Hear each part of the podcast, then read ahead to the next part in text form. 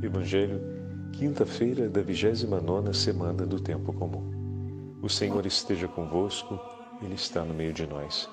Proclamação do Evangelho de Jesus Cristo, segundo São Lucas. Glória a vós, Senhor. Naquele tempo disse Jesus a seus discípulos: Eu vim para lançar fogo sobre a terra, e como gostaria que já estivesse aceso. Devo receber um batismo e como estou ansioso até que isso se cumpra. Vós pensais que eu vim trazer a paz sobre a terra? Pelo contrário, eu vos digo, vim trazer divisão. Pois daqui em diante, numa família de cinco pessoas, três ficarão divididas contra duas e duas contra três. O pai contra o filho, o filho contra o pai, a mãe contra a filha, a filha contra a mãe a sogra contra a nora e a nora contra a sogra. Palavra da salvação. Glória a vós, Senhor. Quinta-feira da 29 semana do Tempo Comum, em nome do Pai, do Filho e do Espírito Santo. Amém. Queridos irmãos e irmãs, nos aproximamos da conclusão do 12 capítulo do Evangelho de São Lucas, o capítulo onde o evangelista recolheu diversos ensinamentos do Senhor. Hoje, em particular, Jesus fala a seus discípulos a respeito daquilo que está em seu coração. Olhem a delicadeza com a qual Lucas apresenta essa sentença que vem do coração do Senhor. E o momento em que Lucas coloca essa declaração de Jesus tem uma relevância grande. Após o Senhor falar a respeito do servo fiel e prudente, após o Senhor ter palavras que são, são duras, porque apontam na direção da justiça, né? anunciam a misericórdia como não apenas a misericórdia, mas um amor de excelência, porque o patrão se cingirá e se e fará os empregados sentar à mesa e passará para servi-los. Então, é mais do que um anúncio de misericórdia. Isso a gente está olhando a meditação dos últimos dias, né? Eu estou recuperando para a gente ver a sequência, como Lucas prepara esse, esse discurso, essa sentença inicial que Jesus declara hoje. Então ele está falando, primeiro teve esse momento, o momento su sucessivo, é, Lucas apresenta para a gente a realidade do servo fiel e prudente, o servo que tem os rins cingidos e a lâmpada acesa, e feliz, bem-aventurado, porque o Senhor, o encontrando assim, irá recompensá-lo, cingindo ele próprio os seus rins e servindo-o à mesa. E no momento sucessivo, depois da pergunta de Pedro, o Senhor continua apresentando o mesmo tema e com palavras significativamente duras, porque apontam, como o padre dizia, na direção da justiça a gente tem às vezes uma ideia equívoca a respeito da justiça de Deus, como se a misericórdia suspendesse a justiça. Absolutamente não. A justiça ela permanece tal e qual. Deus não é justiceiro, mas é justo. Então, a justiça ela permanece. O servo fiel e prudente receberá diante da justiça um reconhecimento o servo que agir de maneira cínica, fazendo pouco caso daquilo que Deus lhe disse, diante da justiça receberá um outro tipo de resposta. O servo que não se compromete, um outro tipo de resposta. O servo que desconhecia, mas tendo os meios não se empenhou por conhecer, terá também um outro tipo de resposta para si diante da justiça. Então, após essas palavras, que são palavras que nos colocam, cada um de nós, a pensarmos a respeito da nossa condição, e nós vemos que em alguns momentos sassaricamos, passeamos entre essas quatro realidades. Mas o Espírito Santo de Deus se move em nós para que nós escolhamos aquela maior, a fidelidade e a prudência. Mas em muitos momentos nos comportamos com pouca prudência, em muitos momentos somos infiéis e terminamos por passar por esses quatro lugares, digamos assim. né? E o Evangelho então nos deixa com uma certa tensão interior sobre a nossa miséria e pequenez em relação aos nossos pecados, mas também nos abre um grande chamado e horizonte para desejar ainda mais o que Deus move e suscita em nossos corações, vindo do seu coração. Ponto. Aqui. E nesse momento, exatamente nesse momento, Lucas abre o coração de Jesus diante de nós. O texto que se segue, depois dessa declaração toda, é exatamente o texto onde Jesus abre o seu coração diante dos discípulos. Eu vim trazer fogo à terra, e como desejaria que seja, que, que já estivesse aceso. O fogo, meus irmãos, na Sagrada Escritura, sempre aparece como imagem de purificação. Ou então é símbolo do poder de Deus que tudo transforma. O Espírito Santo é simbolizado no livro dos Atos dos Apóstolos como chama ardente que desce e se repousa sobre a cabeça dos apóstolos e da Virgem Maria, que estavam reunidos no cenáculo em oração. Olha aí os rins cingidos em atitude de contínua, contínua oração, a lâmpada acesa em defesa da fé, olha a imagem do fogo, agora se soma.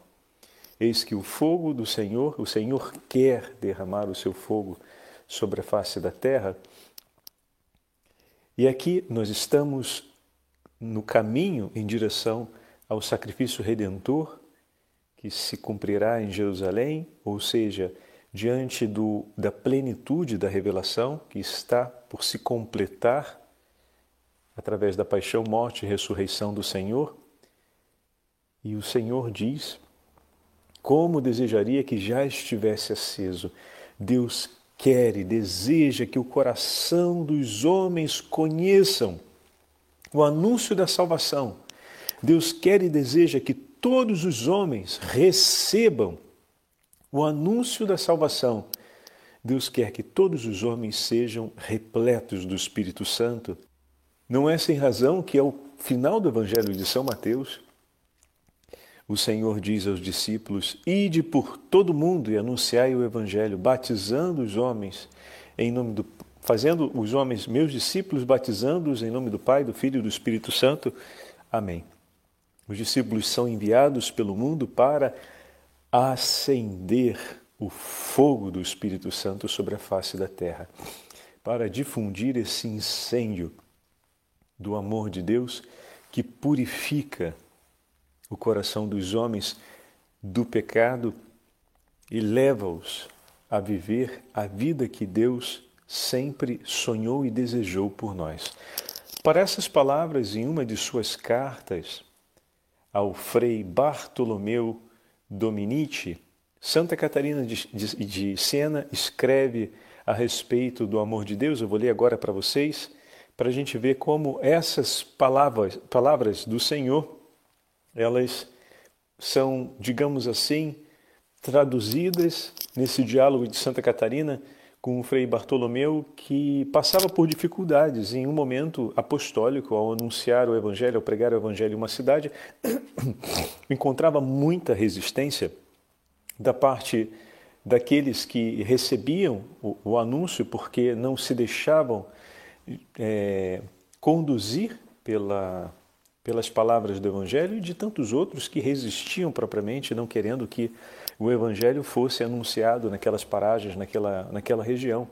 Então ele escreve falando da sua tristeza e pedindo a ajuda de Santa Catarina. Santa Catarina escreve para ele de volta, digamos assim, fazendo ver a beleza do amor que está no coração do Pai, do Filho, por todos nós. Ou seja, Santa Catarina abre o coração de Jesus e abre o coração do Pai, digamos assim, diante do Frei Bartolomeu. E como é bonito ouvirmos juntos essas palavras de Santa Catarina. Em nome de Jesus Cristo crucificado e da bondosa Maria, Sua Santíssima Mãe, A vós, meu amado irmão em Cristo, eu, Catarina, servo e escrava dos servos de Jesus Cristo, escrevo e conforto no precioso sangue de Deus, desejosa de vos ver imerso e inflamado em Cristo Jesus, para renunciardes inteiramente a vós mesmo. Olha as palavras de Santa Catarina na abertura da sua carta. Ela escreve para ver o coração do bondoso Frei incendiado, inflamado de Cristo Jesus, em Cristo Jesus, desse fogo do Senhor para que ele consiga, olha aí o fogo da purificação, ao mesmo tempo o fogo do Espírito Santo, para que ele consiga o quê? Renunciar inteiramente a si mesmo. E o que, que ele estava falando? Falando das dificuldades e do sofrimento que ele estava propondo, estava vivendo diante daquela ação apostólica que ele cumpria. E ali nascia no coração dele a vontade de desistir, ou seja, de estabelecer uma renúncia ou uma mediação por si próprio diante da obra apostólica. Se o Senhor te leva a anunciar, anuncie. Coloque ali todo o seu coração. Ela vai agora conduzi-lo a mergulhar na profundidade do amor de Deus para que ele consiga viver a renúncia. Lembram das meditações em que o padre falou sobre isso? Ou seja, uma renúncia não se mantém no tempo sem a experiência de um amor que realmente complete o nosso coração, a renúncia é a expressão desse, dessa resposta, a expressão da nossa resposta de amor ao amor que conhecemos de Deus? Vamos lá, continuando o texto. Porém, não conheço outra maneira de fazer isso além da elevação do próprio pensamento com grande desejo e santo e acima de si mesmo e até atingir o inefável amor divino com a qual Deus pensou e pensa no homem ainda antes de criá-lo. Então, não tem como animá-lo a viver uma inteira renúncia de si. Ela, ela diz isso, não tem um outro caminho que não seja fazer você pensar, ou seja, te ajudar a olhar o inefável amor que está no coração de Deus por nós desde toda a eternidade. E é verdade.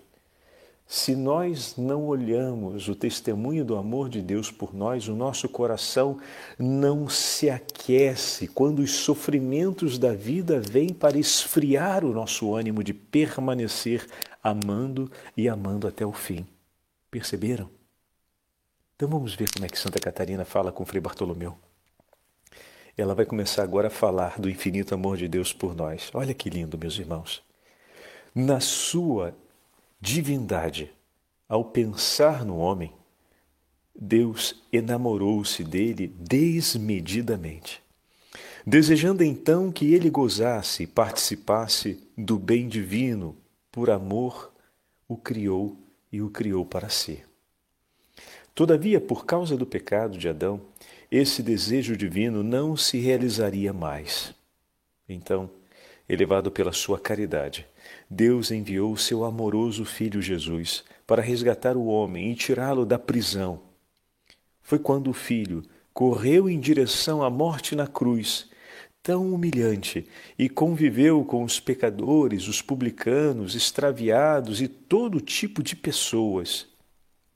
Como ao amor-caridade não se pode impor normas nem medidas, Jesus não pensava em si mesmo não procurava os próprios interesses, mas procurava somente o que fosse do coração do Pai. Por causa do egoísmo, o primeiro homem caíra das alturas da graça divina às profundezas do inferno. Foi preciso que Deus fizesse a caminhada inversa, enviando o Cordeiro imaculado com amor abrangente e inefável, esquecido de si, unicamente preocupado com a glória do Pai e nossa salvação.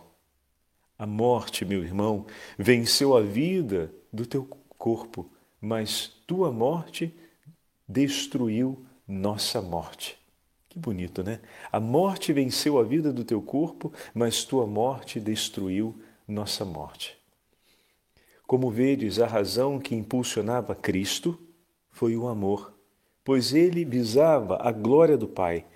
Dessa maneira, realizou em nosso favor o seu grande desejo que gozássemos de Deus Pai, finalmente para qual tínhamos sido criados desde toda a eternidade.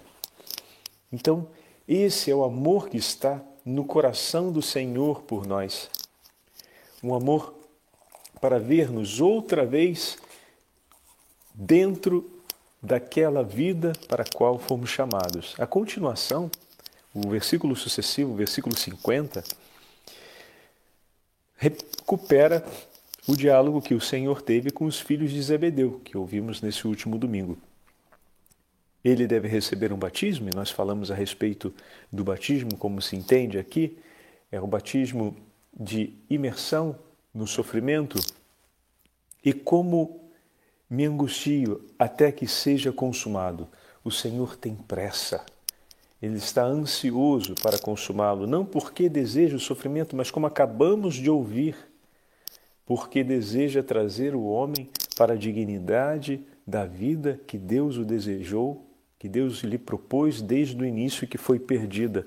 Deus tem pressa para que a gente se converta, para que a gente conheça o seu amor e para que a gente viva nesse amor. Deus tem pressa em fazer com que a fé seja anunciada e que os corações, abraçando o anúncio da fé, vivam segundo a fé, vivam segundo o ensinamento do Evangelho. E dessa forma, a vida de Deus possa estar plena, possa ser plena em nós, de maneira que a nossa alegria seja completa. Como é significativo Lucas colocar esse discurso de Jesus exatamente na sequência do texto que nós ouvimos nesses últimos dias. E depois, é claro, quando estamos diante do Evangelho, quando estamos diante da verdade do amor de Deus, estamos diante de um divisor de águas.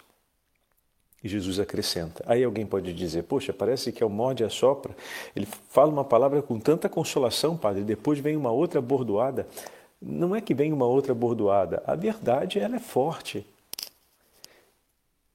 Será sempre um divisor de águas o Evangelho. Uma vez que a gente o conhece, bom, a gente passa a fazer uma escolha ou então a renunciar aquilo que é uma proposta feita não por qualquer um, mas pelo próprio Deus. Né? O Evangelho, se ele vem da parte do Senhor, a recusa, a resistência do Evangelho é sempre uma recusa, uma resistência a Deus. Não é uma recusa, uma resistência à instituição, uma recusa, uma resistência a um, uma, uma ordem é, institucional. Isso é gente tem que deixar isso tudo muito claro. A recusa e a resistência ao Evangelho é, por excelência, uma recusa e uma resistência ao que o Senhor nos propõe. E se o Senhor nos propõe por meio da Santa Madre Igreja, somos chamados a acolhê-lo. Se o Senhor nos leva ao conhecimento do Evangelho, por meio do conhecimento do Evangelho, nos aproximamos da Santa Madre Igreja, é importante que vivamos o Evangelho em perfeita comunhão e assim o Senhor vai conduzindo-nos passo a passo ao longo da nossa vida, de maneira que possamos, de fato, estarmos unidos com Ele e possamos viver a plenitude dessa comunhão. Por isso, o Evangelho será sempre um divisor de águas. E a continuação dos versículos de hoje é exatamente a respeito disso. Pensais que vim para estabelecer a paz sobre a terra? Não, eu vos digo, mas a divisão. Isso por quê?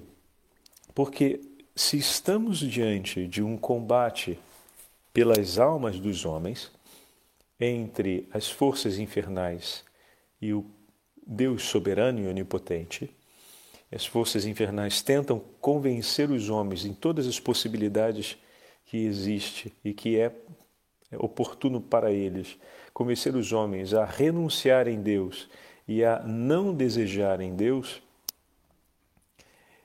não haverá paz presente nesse tempo, porque existem centenas de milhares de operadores contrários à paz.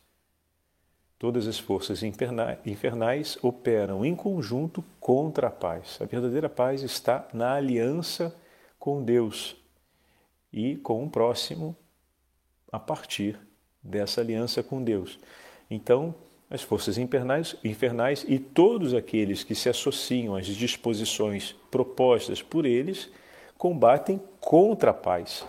Então, se, o, se existe uma realidade que opera intensamente contra a paz, ou seja, contra as disposições de Deus, e se Cristo vem consolidar a vontade do Pai, é claro que ele não vai trazer a paz para todos aqueles que se associarem a ele. Porque todos aqueles que abraçarem o Evangelho agora se tornarão alvo de todos os promotores de guerra, de todos aqueles que combatem contra o nome de Deus, combatem contra a palavra de Deus. Então não tem como haver paz. Cristo não veio trazer a paz. Essa paz que desejamos, que é o fim completo de qualquer obra diabólica, acontecerá no juízo final. Mas essa luta por essa paz que já está assegurada, ou seja, que vai ser estabelecida, é preciso começar agora. Se amamos muito alguém, procuramos sempre, pensando no, na pessoa amada, antecipar esse nosso encontro.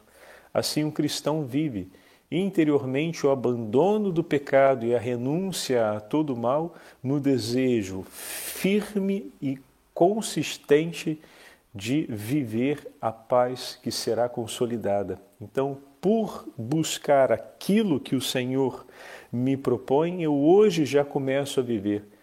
Já busco hoje combater a presença do mal e todas as disposições contrárias a Deus sobre aquele campo, aquela realidade que me foi permitido combater diretamente, que é sobre a minha alma, sobre o meu coração e ali me uno ao Senhor.